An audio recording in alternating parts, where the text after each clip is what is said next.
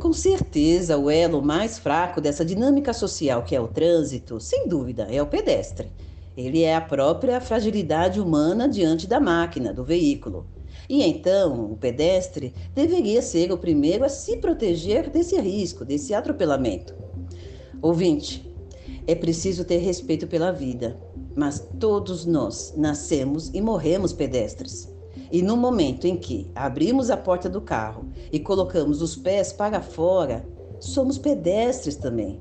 E não é raro, costumamos repetir os mesmos erros que tanto criticamos no pedestre. Atravessamos a 10 metros a faixa de segurança, ignorando totalmente a sinalização, sem contar aquela costumeira corridinha para atravessar a rua, mesmo às vezes carregando pelo braço as crianças. E estas já vão aprendendo desde cedo e aprendendo errado como atravessar a rua. E então, depois, ao reassumirmos o nosso volante, ou o nosso guidão da moto, criticamos quem faz a mesma coisa.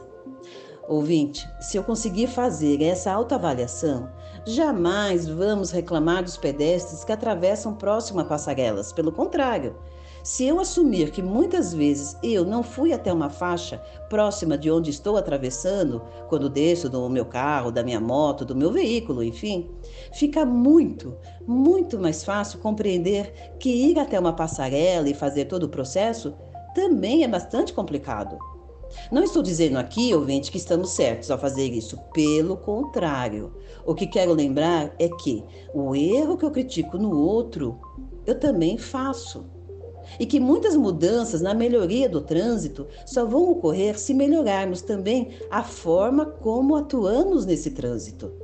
Quando fazemos essa reflexão, primeiro, temos condições de alterarmos e corrigirmos nossos erros. Quando eu desço, por exemplo, do meu veículo, atravesso somente na faixa.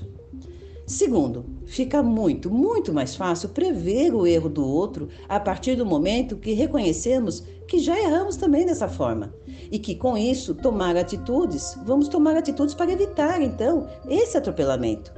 Por exemplo, ouvinte, ao nos aproximarmos desses locais onde há circulação de pedestres, devemos diminuir a velocidade.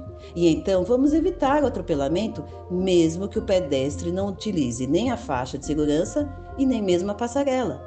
Na verdade, ouvinte condutor, nesses locais não há necessidade nem de sinalização e muito menos de um radar, para que você tenha uma atitude de segurança no trânsito. Afinal, você, condutor, você sabe que atitudes seguras nunca devem ser tomadas pela multa, mas sim sempre pela vida.